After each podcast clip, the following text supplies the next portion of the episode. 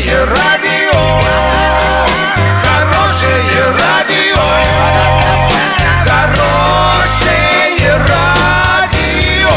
Радио «Шансон».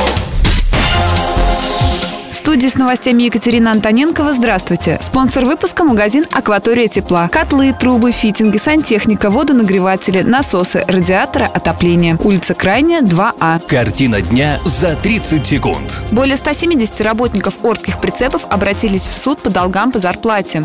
В России с апреля проиндексируют социальные пенсии.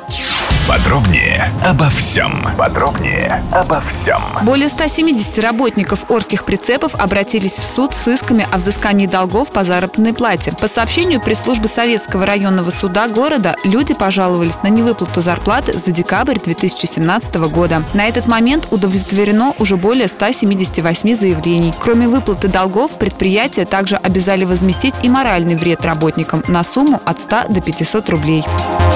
Премьер-министр Дмитрий Медведев подписал постановление об индексации социальной пенсии с 1 апреля. Согласно документу, прожиточный минимум пенсионера в целом по России за 2016 год составил 8081 рубль, за 2017 год 8315 рублей. Таким образом, коэффициент индексации социальной пенсии утверждается в размере 1,29 тысячных.